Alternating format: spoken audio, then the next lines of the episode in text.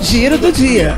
Começa nesta quarta-feira, dia 21 de julho, uma campanha educativa de conscientização para motociclistas com o objetivo de preservar vidas, tendo como foco a ultrapassagem incorreta ao sinal vermelho e também o desrespeito aos limites de velocidade. A campanha será realizada nos principais corredores de trânsito da cidade até o dia 27 de julho, quando é celebrado o Dia do Motociclista. O cronograma municipal de vacinação contra a Covid-19 continua avançando nesta semana e chega nesta quarta-feira, dia 21, às pessoas de 32 anos ou mais, em nove polos organizados pela Secretaria Municipal de Saúde. Na quinta, dia 22, é dia das pessoas com 31 anos ou mais. É necessário levar RG, CPF comprovante de endereço atualizado.